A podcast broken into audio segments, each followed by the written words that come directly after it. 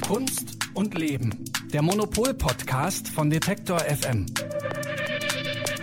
Der Systemsprenger des deutschen Kunstmarkts. So nennt Monopol den Galeristen Johann König in der Titelgeschichte vom aktuellen Magazin. Der Sitz seiner Galerie, der übrigens auch sein Zuhause ist, ist die riesige Betonkirche St. Agnes in Berlin-Kreuzberg. Während in anderen Galerien, auch in Nicht-Corona-Zeiten, so im Galerie-Normalbetrieb, eher vornehme Leere herrscht, auch in Berlin, strömen zu Johann König in die St. Agnes am Wochenende gerne mal bis zu 1000 Menschen. Und es gibt auch noch was anderes, was Johann König von anderen Galeristen unterscheidet. Und zwar nutzt er so die neuen Medien wie Instagram Lives oder auch Podcasts nicht einfach notgedrungen, weil man das jetzt so machen muss, sondern aus Überzeugung und es scheint ihm sogar Lust zu bereiten. Was er damit im Positiven wie im Negativen anrichtet und ob er den Kunstmarkt wirklich zugänglicher macht, darüber sprechen wir in dieser Folge von Kunst und Leben. Außerdem ein Thema in dieser Folge, das wir näher beleuchten, die neuen digitalen Verkaufsmodelle von Kunst. Schlagwort ist hier NFTs und über die wird uns die Journalistin Annika von Taube in dieser Folge aufklären. Ich bin Sarah Steinert und ich freue mich sehr, dass Sie zuhören. Wir starten gleich in diesen Podcast. Vorher ein kurzer Hinweis unseres Werbepartners. Bald ist es wieder soweit. Die Art Düsseldorf öffnet vom 12. bis zum 14. April ihre Tore auf dem Areal Böhler. Mit dabei sind 105 Galerien, die eine Mischung aus aufstrebenden Talenten und etablierten Künstlern präsentieren. Die Messe untermauert ihren Anspruch an Diskursivität, Innovation und das Aufgreifen aktueller Themen durch ihren kuratorischen Ansatz und die gezielte Gestaltung ihrer Sektionen und Fokusthemen.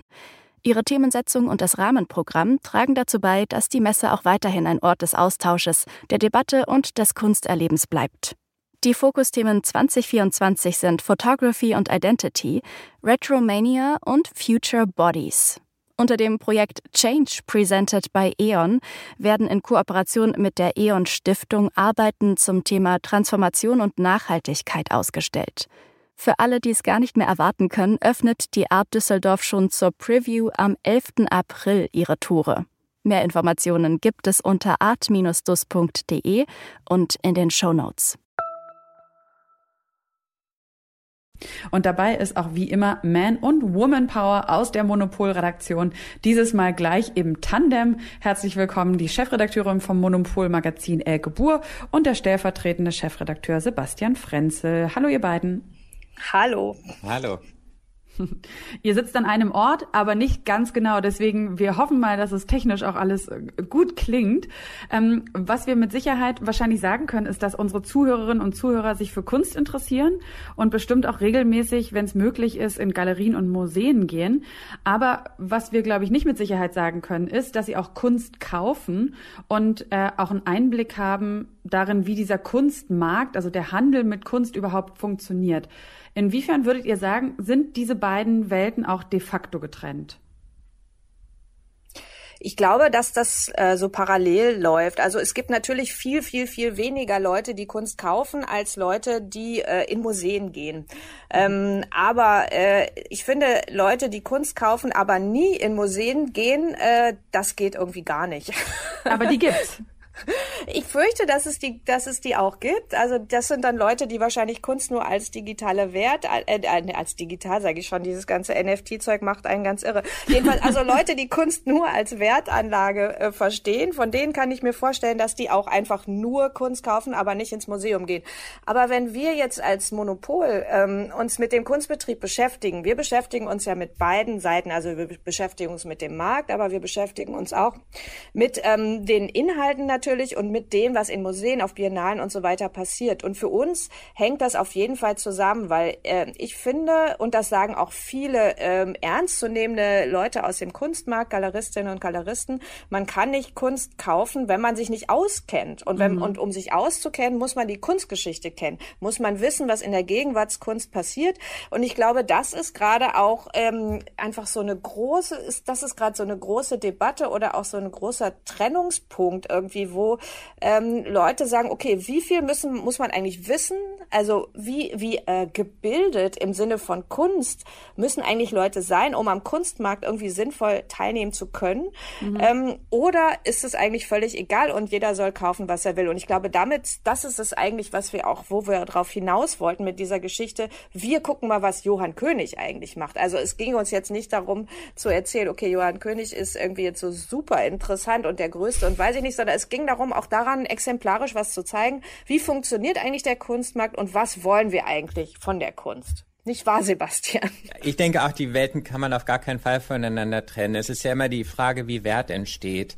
Ähm, und Wert für Kunst entsteht dadurch, dass sie gezeigt wird. Also erstmal in Galerien und dann in Museen oder auf Biennalen oder auf quasi öffentlichen Veranstaltungen wo es erstmal nicht um den Verkauf geht. Dadurch entsteht aber der Wert der Kunst. Dann wird sie gekauft und dann gibt es natürlich aber auch die anders, äh, die, die Bewegung in die andere Richtung dass natürlich auch ähm, Sammler ihre Werke wieder in Museen geben oder für Ausstellungen auch ähm, bereitstellen. Und mhm. mittlerweile erleben wir auch, dass die Großgalerien ähm, so viel Geld haben, dass viele Museen wirklich auch davon abhängig sind. Dann geht es auch um die Frage, ähm, wer, wer bezahlt den Transport für die Leihgabe, also wer, wer macht das ganze Management und so weiter. Ähm, und alleine deshalb kann man die Welten nicht voneinander trennen. Ähm, und es gibt einfach diese beiden Ebenen. Man kann sagen, ein Kunstwerk ist wertvoll und relevant, weil es in einem wichtigen Museum war, in einer wichtigen Ausstellung oder Biennale. Aber es gewinnt natürlich auch ähm, finanziellen Wert dadurch, dass es im Handel ähm, verkauft wird. Mhm. Ähm, du, ähm, Elke hat es eben schon so ein bisschen angesprochen, also oder beziehungsweise du hast schon gesagt, Elke, du siehst euch als Magazin auf jeden Fall auch für beide Seiten da, also für die Leute, die sich für Kunst interessieren, aber auch für Leute, die Kunst kaufen wollen.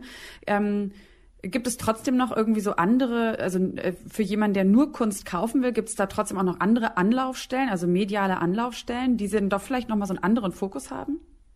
Naja, es gibt halt so richtige Tools eigentlich. Also es gibt so äh, Webseiten, wo man ähm, dann so, ähm, da muss man so eine Art Abo abschließen oder so. Also das ist kostenpflichtig und da kann man äh, die Preisentwicklung von äh, Werken und von äh, Künstlerinnen und Künstlern sehen. Also mhm. das ist so, da gibt es so ganz, äh, also das ist wirklich so ganz äh, marktorientiert, wobei die teilweise auch so ein bisschen journalistische Inhalte äh, haben, weil die halt auch Informationen über die Künstlerinnen und Künstler ähm, äh, vermitteln wollen. Also man merkt das immer mehr, dass äh, eigentlich die Akteure im Kunstmarkt auch versuchen, äh, so wie so pseudojournalistisch ganz viele Informationen zu geben, weil das eben darüber besser funktioniert. Also weil die Leute wissen ja gar nicht, was sollen sie denn kaufen. Also es ist ja immer so, es gibt so diese Blue Chips, so nennt man das. Das sind die Kunstwerke von, äh, die so ganz berühmt sind oder die so, das sind so die teuersten, wo so für alle klar ist, okay, äh, das kann man kaufen, da wird der Wert, Wert sich wahrscheinlich noch steigern. Aber das Interessantere sind ja die ganz, ganz vielen anderen, wo man das eben nicht so genau weiß, die man vielleicht nicht so kennt. Und da muss es ja irgendwelche Möglichkeiten geben, wie bewertet man das jetzt? Also jetzt für die potenziellen Käuferinnen und Käufer. Und das ist dann halt oft so eine Art, ähm, also da muss einfach ganz viel, da werden ganz viele Inhalte produziert. Also das macht ja Johann König zum Beispiel auch, der hat sein mhm. eigenes Magazin. Mhm.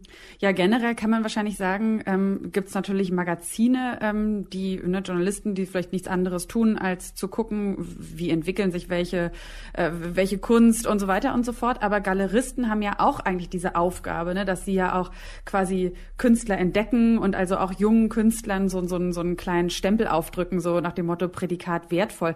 Äh, wir sprechen ja auch heute in dieser Folge über Johann König als einen der wichtigsten deutschen Galeristen. Kann man das nochmal sagen oder kann man nochmal Galerien in diesem, ähm, in diesem Gefüge verorten? Also welche Rolle spielen die im Kunstmarkt?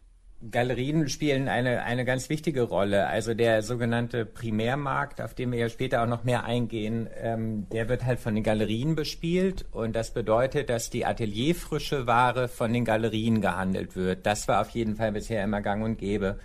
Ähm, und Galerien, äh, wenn sie gute Arbeit leisten, dann sind sie wirklich absolut ähm, unverzichtbar, weil sie schon an den Akademien gucken, bei den Abschlussjahrgängen gucken, ähm, wer ist da gut, wer ist da interessant, wer passt in mein Programm, ähm, wer ist gerade relevant für, für die politische oder gesellschaftliche Situation, in der wir leben. Ähm, was uns natürlich von Galeristen unterscheidet nochmal ist, ähm, der Galerist, der muss auch immer mit einem Auge mitgucken, kann man das auch verkaufen. Ähm, mhm. Und das ist für uns natürlich ähm, nicht die Frage. Also wir sind da ein bisschen objektiver und können wirklich sagen, auch die super sperrige 40 Quadratmeter große Installation, die natürlich kein äh, Sammler unbedingt sofort haben will, finden wir trotzdem relevant. Und ähm, der Galerist muss halt immer auch gucken, ähm, dass er Ware kauft, die man auch weiterverkaufen kann. Ähm, aber abgesehen davon ähm, kann man das nur betonen, die Galerien sind absolut äh, lebensnotwendig für den Betrieb. Dass man Galeristen per Namen kennt, ist, würde ich sagen, oder per Namen kennt auch außerhalb der Kunstwelt, ist schon eher ungewöhnlich. Ähm, bei Johann König ist es aber definitiv der Fall. Also ich glaube, gerade in Berlin, Johann König ist einfach ein Begriff. Vielleicht wissen viele noch nicht mal, was er ganz genau macht oder warum, aber ne, es ist, würde ich sagen, so, so, so schon ein Name, der seit einigen Jahren in jeder Munde ist. Vielleicht liegt es auch daran, dass er diese, dass er eben diese riesige Kirche da gekauft hat. Ähm, was aber macht Johann König denn anders als alle, als andere Galeristen? Naja, ich glaube, der, der hat sich einfach das zum Ziel gesetzt, dass die Leute ihn alle kennen. Also das mhm. ist wirklich so ein ähm, äh, früher äh, wäre das für äh, Galeristen und Galeristen gar nicht so wichtig gewesen, dass jetzt eine breitere Öffentlichkeit die kennt, weil ähm, das, der Kunstbetrieb ist ja schon eine Sache für, also gerade wenn es ums Kaufen geht, ist eine Sache für wenige und äh, man braucht ja auch immer nur einen Käufer jeweils für ein Werk, so ne? Also das ist ja gar keine Massenveranstaltung und ähm, das heißt, dass äh, und und und es war auch immer so, dass Galeristinnen und Galeristen zurücktreten hinter dem Werk der Künstlerinnen und Künstler. Also es ging denen eher darum, die bekannt zu machen. Und äh, bei Johann König ist das ein bisschen anders. Ähm, der hat halt ähm, gedacht, also erstmal glaube ich, hat er so einen unheimlichen Drang einfach nach vorne äh, so und ähm, der hat halt gedacht, okay, ich muss einfach groß auftreten, ich brauche die große Geste, damit ich Aufmerksamkeit errege. Und das Wichtige, das Lustige ist, dass das halt so gut funktioniert. Also du hast eben auch gesagt, äh, Johann König ist äh, einer der ist einer der äh, wichtigsten Galeristen in Deutschland. Das stimmt wahrscheinlich noch nicht mal. also das ist ja. gar nicht wahr. Aber er hat es äh, also, geschafft, dass viele Menschen das glauben. Genau, also die Leute denken, er ist der einzige Galerist eigentlich, den es überhaupt gibt in Deutschland. Das ist wirklich, ich finde das total faszinierend. Mhm. Ähm, und auch, also dass auch die ganzen Kolleginnen und Kollegen von den Medien das einfach auch immer so hinnehmen. So, ne? Also der gibt eine Pressemitteilung nach der anderen raus und alle schreiben das dann so. Und wir waren dann immer so, okay, äh, sollen wir es jetzt machen oder sollen wir es nicht machen? Weil es gibt ja noch Galerie XY und Z und die machen eigentlich gerade auch genau genauso interessante Sachen, die machen sind nur nicht so laut. Und so, so ist es dann gekommen. Also diese, auch diese Kirche zu kaufen, war, glaube ich, wirklich, also er hat da ein großes Risiko, ist ein großes Risiko eingegangen, auch finanziell. Und das war aber ein richtig guter Coup, weil das ist einfach so ein äh, eindrucksvoller Raum und es ist halt auch ein Raum, wo viele Leute hinkommen können. Und andere Galerien würden vielleicht sagen, da habe ich ja gar nichts davon, wenn hier alle möglichen Leute reinkommen, weil die kaufen ja eh nichts, die haben ja kein Geld. Und ähm, aber Johann König hat gesagt, nein, er will die Aufmerksamkeit und er will es so breit wie möglich streuen und dann kaufen die eben Merchandise. Ist ja egal. Mhm.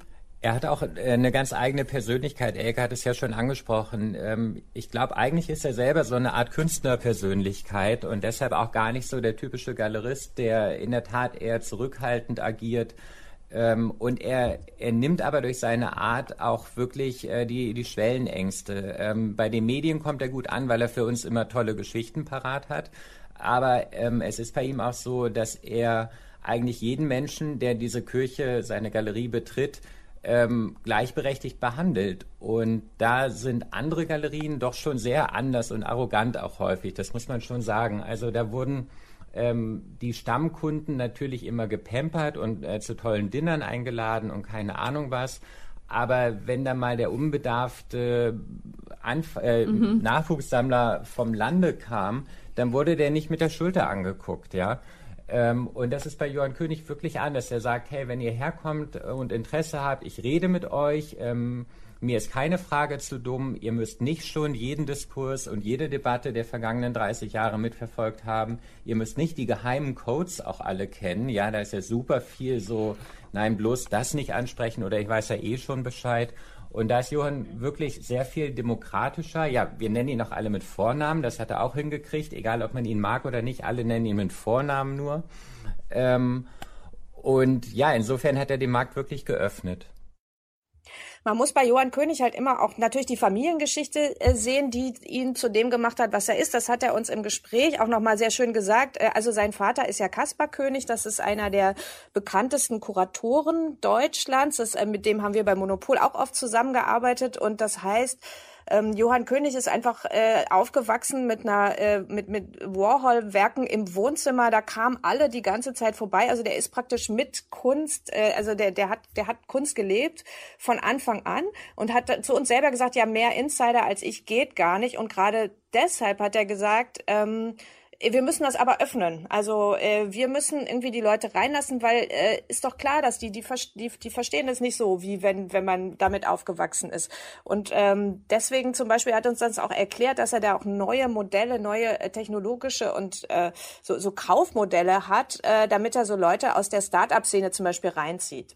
Ich habe viele Freunde aus dieser Start-up-Ökonomie. Äh, und die fühlen sich, das größte Problem für Neueinkömmlinge in der Kunstwelt ist die, wie, wie bewerte ich denn eigentlich, was ich da gegenüber habe, vor mir habe? Mhm. Und ähm, für die sind natürlich dann Positionen wie Katharina Gross oder Alicia Quade, da verbinden die Erlebnisse mit, da haben sie Ausstellungen gesehen, die haben sie in der Dokumentation, im Fernsehen gesehen, die kennen sie aus äh, Podcasts, ähm, mhm äh, aus Büchern, aus äh, der Vogue oder was weiß ich was. Ja, da gab es definitiv schon jeder, der sich nur annähernd dafür interessiert, äh, hat sie bei euch auf dem Cover gesehen, was auch immer. Es gibt Berührungspunkte mhm. und und quasi eigene Wahrnehmung schafft Vertrauen und dann sagen die aber boah 100.000 Euro äh, ist mir jetzt äh, zu viel. Mhm. Und wenn du denen dann sagst, ja dann kauf doch hier ähm, keine Ahnung ähm, irgendwas Junges, Fabian Wahnsing oder so äh, für fünf dann sagen die, ja, aber den kenne ich ja nicht und äh, was kann ja sein, dass der, hörst du die absurdesten Sachen.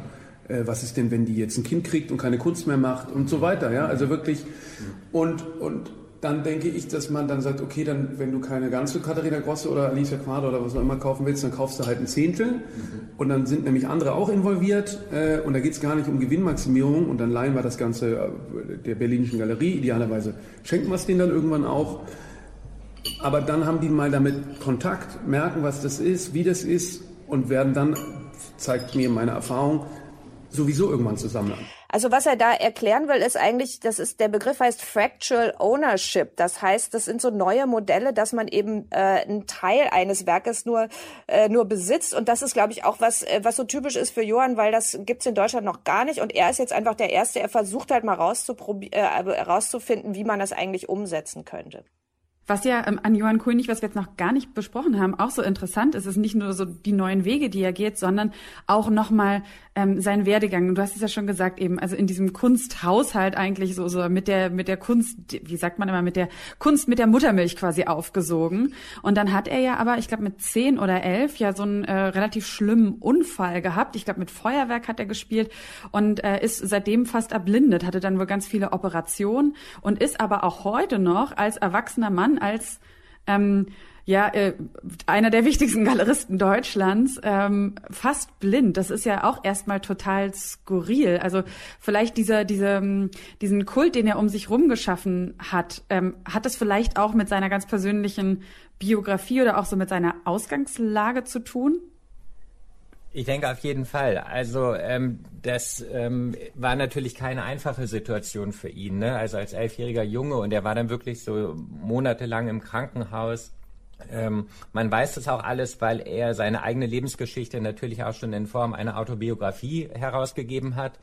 Ähm, also das sind auch keine Interna. Er geht damit schon auch hausieren, aber es war natürlich keine leichte Geschichte. Ich glaube, er hat einfach eine Schwäche zur, zur Stärke gemacht. Der hat äh, wirklich furchtbar gelitten, ähm, war in den Teenagerjahren, wo alle Kinder draußen spielen und ähm, andere Geschlechter entdecken und Spaß haben, lag er im, im Krankenhausbett. Und ähm, ich glaube, er wollte eigentlich auch Künstler werden, das hat er mehrfach auch gesagt.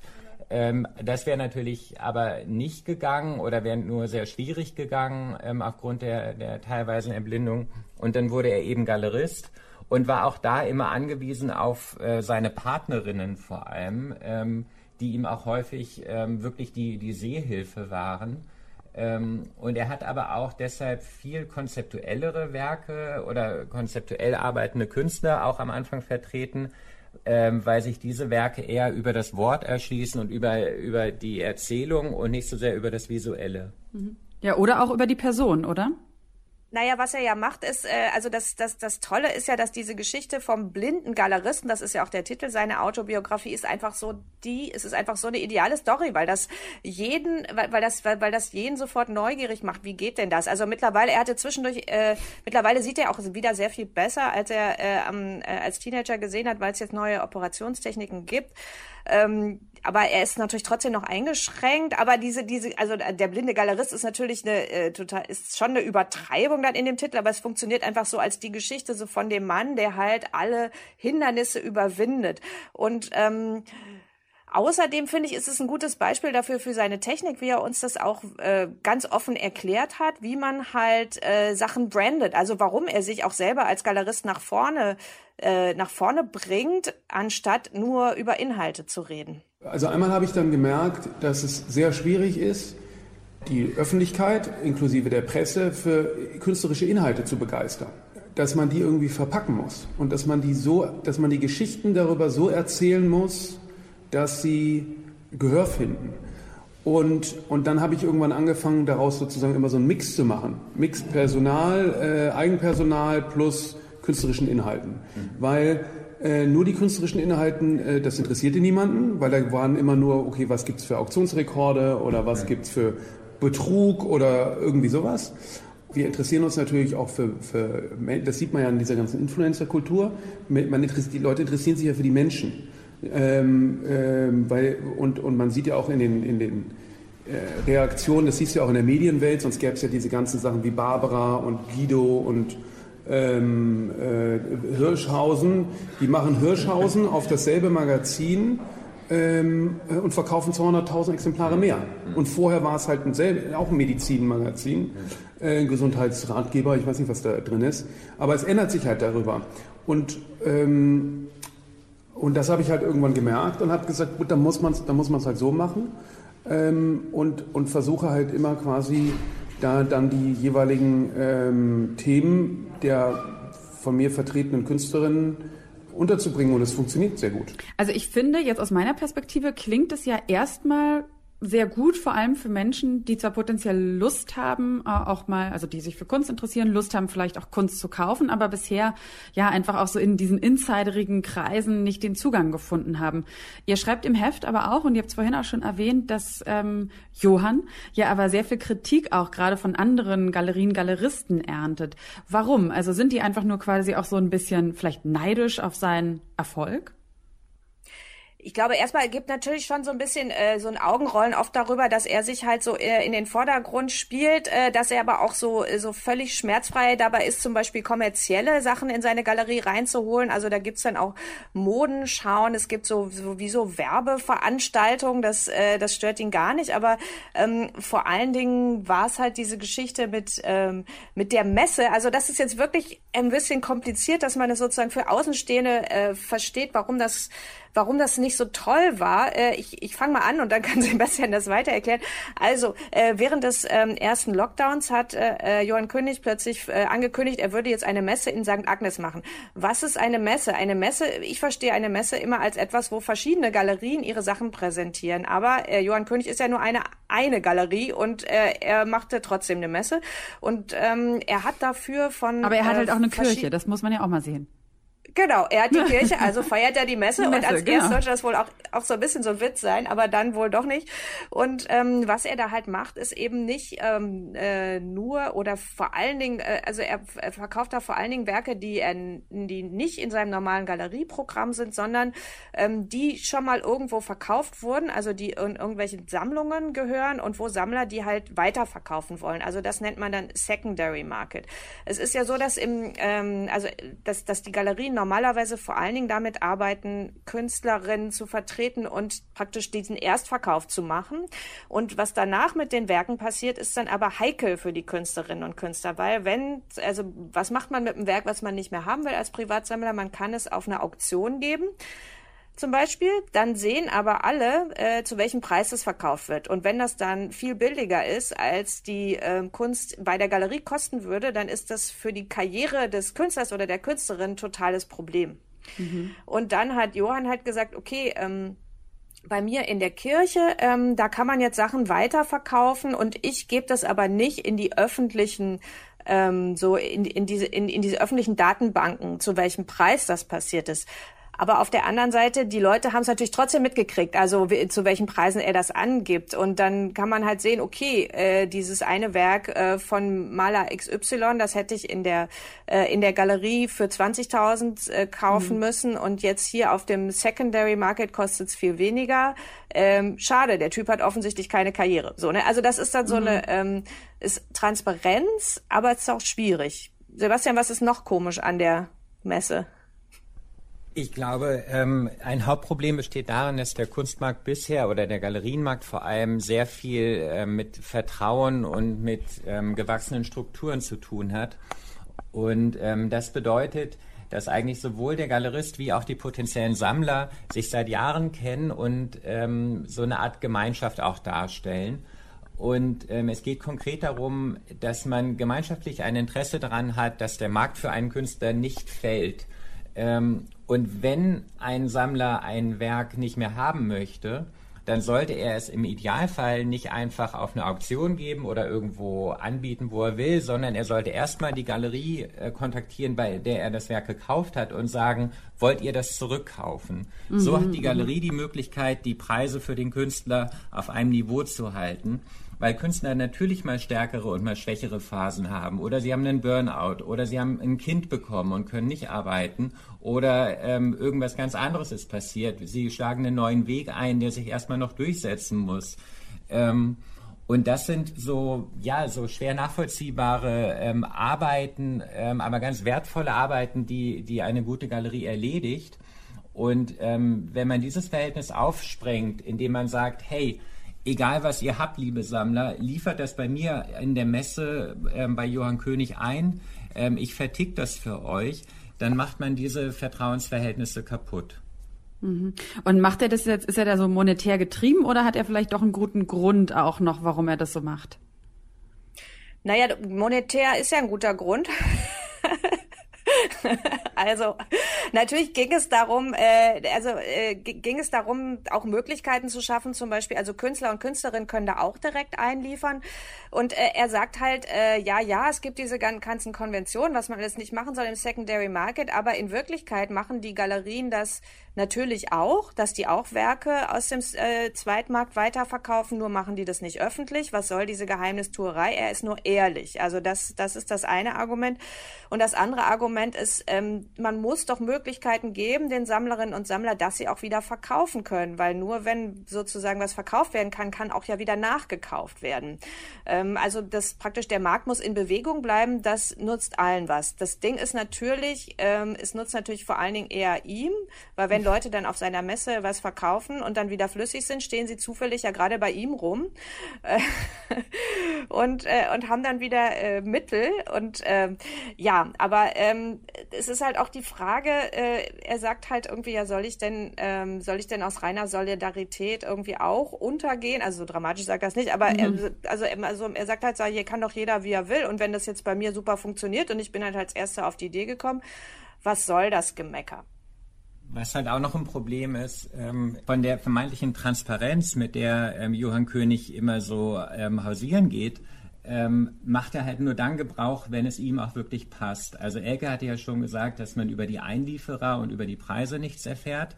Ähm, eine andere Sache ist aber, sagen wir mal, jemand wie Neo Rauch. Den, man konnte bei der Messe bei Johann König eine Malerei von Neo Rauch kaufen. Neo Rauch mhm. hatte aber eine Galerie in Berlin, die Galerie Eigen und Art, mit der er seit 30 Jahren zusammengearbeitet hat. Für einen Außenstehenden ist überhaupt nicht nachvollziehbar, dass eigentlich Neo Rauch von der Galerie Eigen und Art vertreten wird, sondern ähm, der Außenstehende denkt, oh toll, bei Johann König kriege ich Neo Rauch.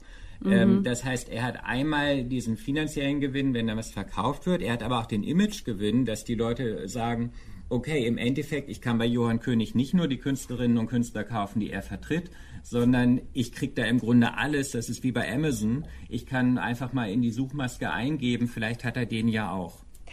Aber man muss auch sagen, Johann hat auf alle diese äh, Fragen immer eine gute Antwort. Also das haben wir in unserem Gespräch auch bemerkt. Und ähm, er hat dann auch einfach gesagt, aber so aus, äh, man, man musste auch mal die Perspektive umdrehen. Und für die Leute, die kommen, war das einfach ein super Angebot.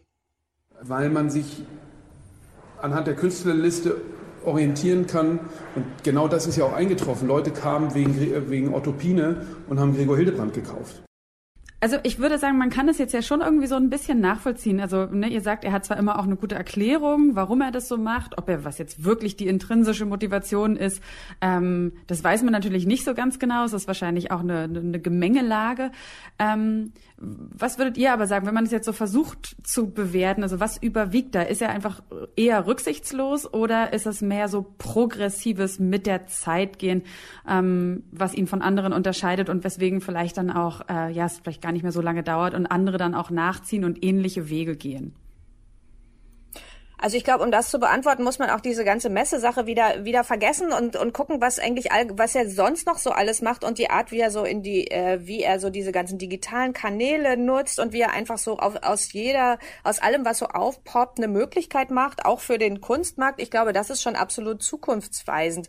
Also das äh, das ist natürlich ein bisschen gemein, dass dann die die anderen, die halt so vorsichtiger agieren, dadurch immer so ein bisschen altmodisch aussehen. Das ist halt immer dieses Problem, ne, bei dieser sozusagen disruptiven Art, Sachen neu zu machen. Also er, uns kam er manchmal vor wirklich wie so ein Start-up-Typ, ne, der halt irgendwie mhm. sagt, ach, die alten Regeln, mein Gott, die Taxifahrer macht nichts. und er, er, hat uns dann aber gesagt, ich bin doch nicht Amazon. Also er hat, es ist schon so, aber an, in dieser, ich glaube, äh, an dieser Linie geht das so lang. So irgendwie wie, ähm, weil es ist klar, der Kunstmarkt wird sich verändern, auch durch die Digitalisierung, genauso wie alle anderen Bereiche. Und ähm, er ist auf jeden Fall nicht derjenige, der das verpennen wird. Also das wissen wir. Ja, äh, also man muss auch immer gucken, ähm, das ist ein Streit, den es im Moment gibt oder ein Konflikt in der Berliner Galerienszene oder in der deutschen allenfalls noch, aber international agiert der Markt natürlich auch. Ähm, und da gibt es ganz andere Player. Also in den USA sitzen eigentlich die, die meisten großen Galerien. Der asiatische Markt wird aber auch immer stärker. Ähm, da finden verschiedene Leute verschiedene Wege, um sich zu behaupten. Und ich glaube, Johann König ist eher jemand, der international orientiert ist und nicht unbedingt auf die Berliner guckt. Alle sind dann total begeistert von Zwirner und Gagosian und von diesen ganzen Megagalerien. Und das ist irgendwie ein großes, das, äh, mit Faszination wird es dann betrachtet. Äh, und hier ist man aber ähm, irgendwie das Marktmonster. Wenn er jetzt sagt Marktmonster, was wir noch nicht ganz geklärt haben, ist, ähm, ist er eigentlich auch monetär erfolgreicher als andere Galeristen? Weiß man das? Wenn man Johann fragt, äh, dann würde er einem auf jeden Fall ähm, den Jahresumsatz ähm, auch verraten. Ähm, man weiß nur nicht, ob die Zahl, die er da angibt, auch wirklich stimmt. Na toll. Weil tatsächlich in Berlin ähm, einige Galerien wie Sprütmagers oder Max Hetzler oder Neuge Riemschneider, ähm, soweit wir das nachvollziehen können, mit Sicherheit höhere Umsätze haben. Aber Johann König vom Auftreten her schon der Primus ähm, zu sein glaubt. Und das bedeutet natürlich äh, oder potenziell ja auch für die Zukunft, ähm, ne, das ist vielleicht ist es ja auch eine Strategie, ähm, selbst wenn er jetzt vielleicht noch nicht monetär so erfolgreich ist, aber sich durch diesen Personenkult sich wichtiger und wichtiger zu machen und vielleicht trägt es ja dann irgendwann dann auch eben geldwerte Früchte. So als letzte Frage noch, das ist auch eine Frage, die ihr ihm gestellt habt im Interview, ähm, vielleicht rhetorisch, vielleicht auch nicht. Und nee, ich glaube, er hat sie im Interview gestellt. Brauchen wir Galerien noch? Ne, das war seine Frage. Wie seht ihr das? Braucht es Galerien noch? Also ich fand das auf jeden Fall gut, dass er die Frage gestellt hat, weil äh, also ich finde das eine gute Herangehensweise an den eigenen Job, zu sagen, okay, was ist eigentlich ein Galerist und wofür braucht man das noch? Weil es gibt ja auch, wenn man jetzt international sieht, gibt es äh, es gibt es, auf der einen Seite gibt es äh, Instagram, Künstler können sich direkt selbst vermarkten und sagen, wir brauchen keine Galerie, wir haben keinen Bock mehr auf diese Gatekeeper, die uns raus irgendwie, die uns rausgedrängt haben oder nicht reingelassen haben, wir machen das jetzt alleine. Äh, dann gibt es äh, dann gibt es neue äh, Sammlerinnen und Sammler Sammler, die keine Lust mehr haben, da irgendwie abgesnobbt zu werden und zu sagen, wir brauchen keine Galerien und so weiter. Das heißt, wenn man äh, Galerie äh, sein will, dann muss man das gut begründen. Dann muss man eine gute Arbeit machen und muss auch die Leute aufklären darüber, was man da eigentlich macht. Und insofern finde ich das eine ganz richtige Frage. Ich denke auch, wir brauchen auf jeden Fall Galerien weiterhin. Ähm, wenn man irgendwas heute kaufen will, dann wird man einen Weg finden, um die Arbeit von wem auch immer zu bekommen. Nur ähm, brauchen wir irgendwen, der einem sagt, ob sie auch irgendeinen Wert hat. Also klar ist, es, es gibt immer mehr Wege, auch wie man Kunst ähm, kaufen kann, digital auch Kunst kaufen kann und inwieweit diese digitalen und technischen Möglichkeiten, die es gibt, diesen gesamten Kunstmarkt auch noch weiter verändern. Darüber sprechen wir jetzt im zweiten Teil von diesem Podcast und zwar mit der Journalistin und Monopolautorin Annika von Taube. Und euch beiden sage ich an dieser Stelle erstmal vielen Dank und dann hören wir uns in der nächsten Folge wahrscheinlich wieder. Auf jeden Fall. Bis dann. Bis dann. Danke.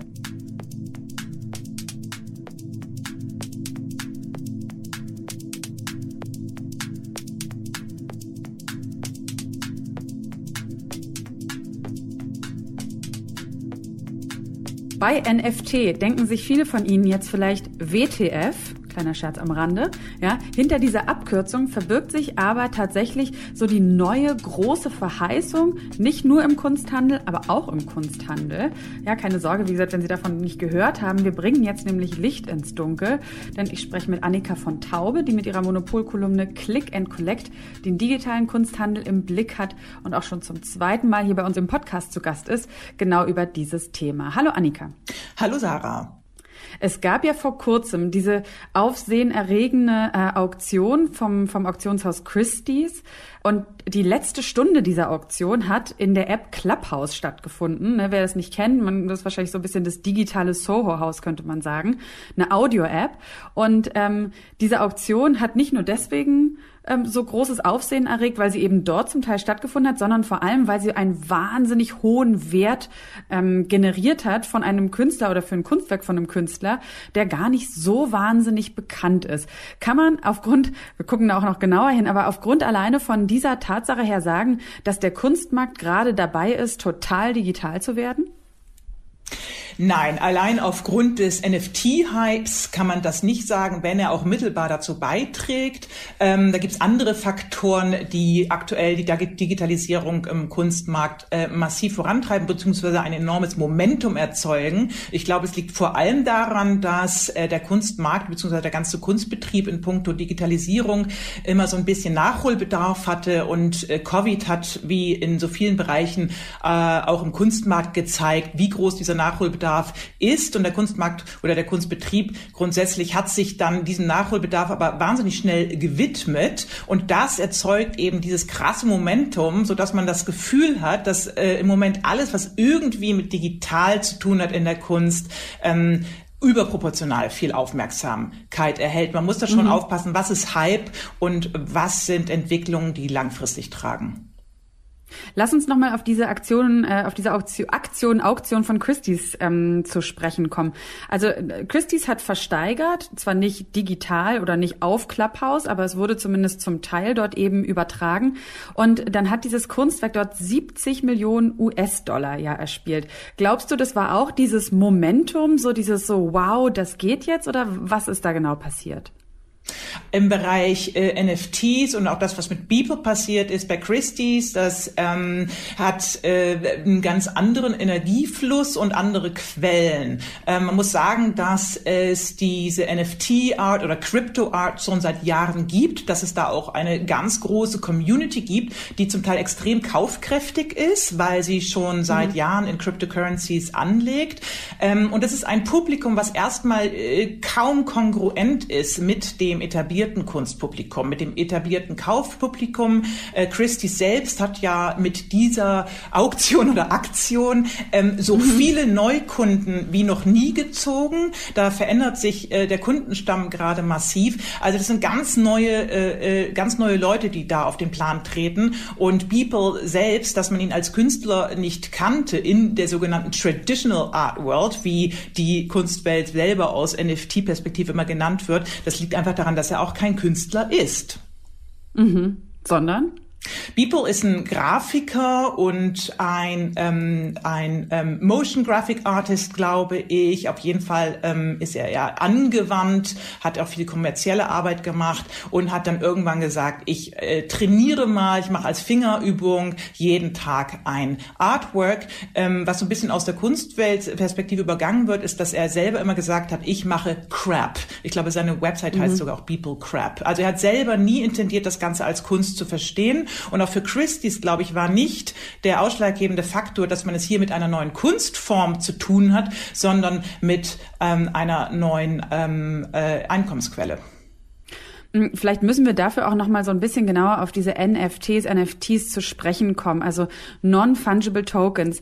Ähm, kannst du noch mal genauer erklären, was sie sind und warum sie jetzt eben auch in der Kunstwelt Einzug gehalten haben?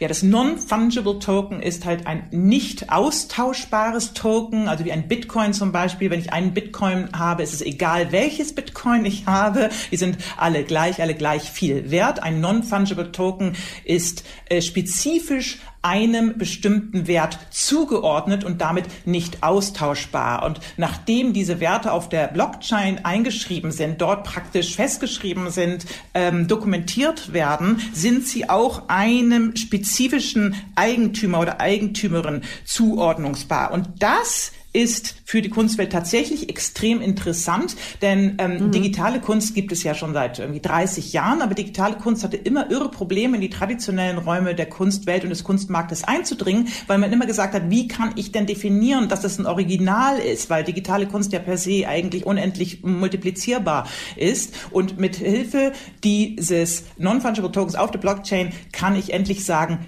dieses eine digitale Image ist zwar nach wie vor multiplizierbar, aber das Ownership, die Eigentümerschaft, die ist spezifisch ähm, auf eine Person oder auf einen Eigentümer ähm, zuschreibbar. Mhm. Ich habe gehört, das ist so ein bisschen ähm, wie eine Unterschrift auf einem Gemälde, ne? so wie früher, äh, weiß nicht, die Maler Rembrandt, Van Gogh äh, haben ihre ihre Bilder unterzeichnet ne? und damit sichergestellt, ähm, dass belegbar ist, dass es eben ne, von ihnen geschaffen wurde und dass man sich diese NFTs für gerade für Kunst oder auch für also nicht nur ähm, bildliche Kunst, sondern auch zum Beispiel im Bereich Musik, ne, dass die eben so garantieren, dass das wirklich von also diese Autorenschaft einfach sicherstellen. Ne? Hm, äh, sie stellen die Autorenschaft nicht unbedingt sicherer als eine physische Unterschrift auf einem Ölgemälde. Ähm, wir stellen ja jetzt auch gerade fest, dass ähm, dieser Enthusiasmus auch gerade so ein bisschen wieder am Sinken ist, weil NFTs genauso fälschbar und genauso, äh, äh, äh, genauso mhm. fälschbar sind, weil NFTs genauso gestohlen werden können. Das gab es jetzt gerade jüngsten Fall, da wurden dann einfach äh, irgendwelche ähm, NFT-Konten von Sammlern ab abgeräumt. Ähm, dazu kommt, ähm, dass wir nicht vergessen dürfen, dass auch Daten angreifbar sind. Ähm, jüngst brannte gerade wieder irgendwo eine von unseren schönen Serverfarmen. Was passiert dann mit den Daten? Also mhm. äh, ich glaube, wir müssen uns ein bisschen verabschieden von dieser Idee der schönen neuen Welt, in der alles belegbar ist, in der alles sicher ist, äh, in der nichts fälschbar ist und nichts gestohlen werden kann. Das ist hier ganz genauso der Fall wie bei physischen Kunstwerken was ich nach wie vor noch so, so, so in meinem Kopf nicht ganz zusammenkriege, ist diese verrückten Preise, die da aber erzielt werden. Also das ist ja jetzt eben nicht nur bei dem Bibelkunstwerk diese 70 Millionen äh, US-Dollar, sondern es gibt auch andere Fälle, ähm, wo einfach auch, ich glaube, Grimes, ne, die, die Musikerin und Frau von Elon Musk, aber auch Elon Musk, die ähm, Werke digital zur Verfügung gestellt haben, auch von den Kings of Leon, äh, von mhm. der US-amerikanischen Rockband. Da gibt's irgendwie auch ein Album, was sie nur digital zur Verfügung gestellt haben und dann werden da einfach so ver verrückte, verrückt hohe Werte mit erwirtschaftet. Und dabei bedeutet das, so wie ich es verstehe, dann ja eigentlich nur, dass man ähm, ja, dass man wie so eine limitierte Edition hat, aber eben einfach auch nur im Digitalen, oder? Ja, also, also warum sind die Preise da so verrückt für? Sind es einfach auch andere Menschen, die sich jetzt für diese, für verschiedenste Kunstformen interessieren und einfach irgendwie äh, Kohle haben? Also ich sag mal so ein bisschen so die Techie-Welt. Oder ist das wirklich so, dass, dass die, ja, dass das einfach so auch so die, die, die Preise für Kunst sind, die sowieso schon ähm, erzielt werden und jetzt einfach in, ja, in, in, in so einer anderen Sprache oder in anderer Form sich übersetzen? Also im Bereich der Crypto Art bewegen wir uns äh, in tatsächlich in ganz anderen Publikums und damit auch Käuferschichten als in der äh, etablierten Kunstwelt. Das sind Leute, die zum Teil aus der Startup-Welt sind, aus der, aus der Tech-Welt sind, die sich schon lange mit Kryptowährung beschäftigen, selber Kryptowährung besitzen und in Cryptocurrencies anlegen. Und für diese Leute sind NFTs mhm. nicht unbedingt Kunst, sondern es sind einfach Assets, ähm, in die sie anlegen, weil sie einfach ihr, ihr kryptobasiertes Portfolio äh, diversifizieren wollen. Und es ist einfach nur eine andere, eine weitere Asset Class, in die sie ihre Cryptocurrencies investieren können. Ähm, die ähm, bleiben dann auch in diesem Crypto-Space. Ähm, möglicherweise geht's auch dann um irgendwelche Steuergeschichten, ja, also dass das Ganze dann eben nicht in reale oder in, in Fiat-Währung umgewandelt wird mehr. Ähm, für die ist es einfach eine sehr interessante Anlageoption. Und äh, wenn wir uns an anschauen, ähm, wie sich der, allein äh, der Bitcoin entwickelt hat, dann können wir uns ja mhm. vorstellen, was da für Geld rumliegt. Dazu kommt noch, dass natürlich mhm. diese Käuferschichten auch eher jünger sind, eher aus der Millennial Generation sind. Da wird irre viel Geld vererbt. Ich glaube, noch nie gab es so viel Geld zu erben wie jetzt ähm, äh, in der Millennial Generation. Und auch das trägt vielleicht so ein bisschen dazu bei, ähm, dass da das so ein bisschen als Spielgeld gewertet wird. Ja, dass Leute vielleicht mhm. zu Geld Geld eher so eine Art Spielgeldverhältnis haben und dass ihnen das Geld auch sehr locker sitzt. Ich meine, wenn ich durch, durch irgendwie einfach ein paar Bitcoins gekauft habe und die liegen lassen haben, einfach äh, Tausende bis Hunderttausende ähm, sechs- bis siebenstellige Werte auf einmal auf dem Konto liegen habe, dann fällt es mir möglicherweise sehr viel leichter, dieses Geld auszugeben. Und wo gebe ich es dann aus? In meiner direkten Nähe. Mhm.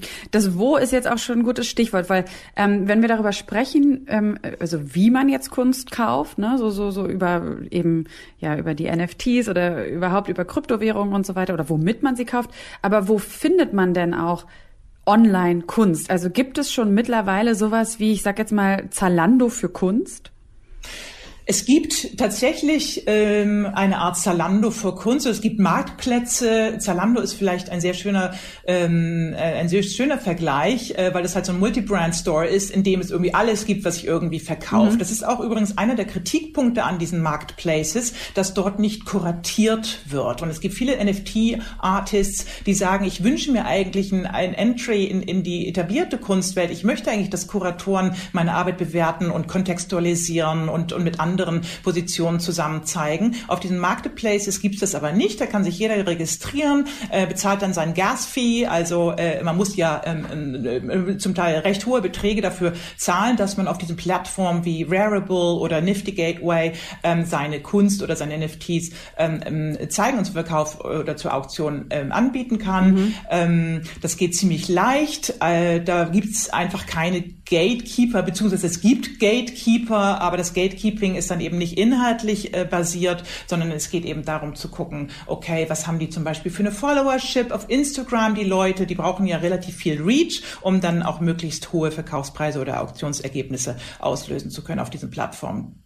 Mm, Johann König hat am Ende des Interviews ähm, im Monopolheft, aber wir haben es eben auch in dem Gespräch nochmal aufgenommen, diese vielleicht rhetorische Frage gestellt, ob in der Zukunft Galerien nicht vielleicht sogar überflüssig sind. Und du hast es jetzt auch schon gesagt, es gibt ähm, diese Marketplaces, aber das Kuratierte fehlt noch so ein bisschen. Also was glaubst du, wären Galerien überflüssig? Wären die Marktplätze vielleicht einfach ähm, anders oder glaubst du, dass Galerien vielleicht genau diesen, ja, so, so diese Rolle in Zukunft einnehmen und vielleicht eigene Marketplaces eröffnen oder in irgendeiner Form ja ihre kuratorische Funktion dort übernehmen werden?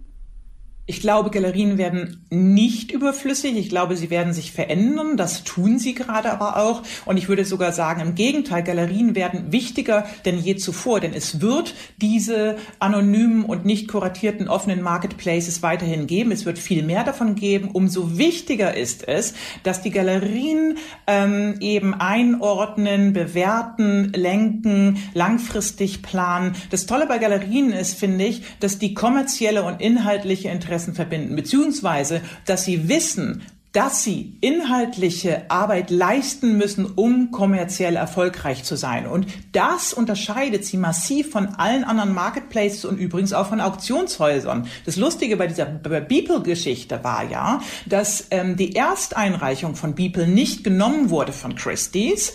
Ähm, mhm. Christie's hat gesagt, nee, sorry, das können wir nicht verkaufen, das ist too raunchy, also zu vulgär und zu dreckig, das nehmen wir nicht. Lieber Künstler, wir wollen gerne deine Arbeit verauktionieren, aber du musst die bitte genau genau so und so machen, damit wir sie nehmen. Und das finde ich sehr tricky, wenn ein kommerzieller Player inhaltlich Einfluss nimmt und praktisch kommerzielle und inhaltliche Interessen eins werden. Bei Galerien ist das nicht der Fall. Die wissen ganz genau zu trennen zwischen kommerziellen und inhaltlichen Interessen. Und deswegen glaube ich, dass Galerien der Schlüssel zum Erfolg auch für digitale Kunst und das Vertreiben und Verkaufen von digitaler Kunst sein werden. Ob es äh, Galerien sind wie ähm, oder Galeristen sind wie Johann König oder vielleicht andere internationale Player, vielleicht auch gerade vom auf dem amerikanischen Markt oder dann doch so ein bisschen eher diese insiderigen, ähm, althergebrachten Galerien, wie sie viel auch in Berlin gibt, die sich jetzt auch viel über Johann König echauffierten in der Vergangenheit. Das wird wahrscheinlich die Zukunft zeigen. Dir, Annika, danke ich auf jeden Fall sehr herzlich für das Gespräch. Danke dir, Sarah. Vielen Dank, dass ich dabei sein durfte. Bis zum nächsten Mal. Und die große Titelgeschichte zu Johann König, die lesen Sie in der aktuellen Ausgabe des Monopol-Magazins. Ich bedanke mich damit auch ganz herzlich bei Ihnen fürs Zuhören. Wenn Sie das nicht schon getan haben, dann klicken Sie auf Abonnieren in der Podcast-App Ihres Vertrauens, in der Sie uns hören. Und wir freuen uns auch immer über Ihre Rückmeldungen, gerne an monopol.detektor.fm. Hoffentlich sind Sie in der nächsten Folge auch wieder mit dabei. Die kommt dann in einem Monat. Mein Name ist Sarah Steinert. Die Redaktion für diesen Podcast hatte wie immer meine Kollegin Eva Moorlang und bis zum nächsten Mal. Machen Sie es gut. Kunst und Leben. Der Monopol-Podcast von Detektor FM.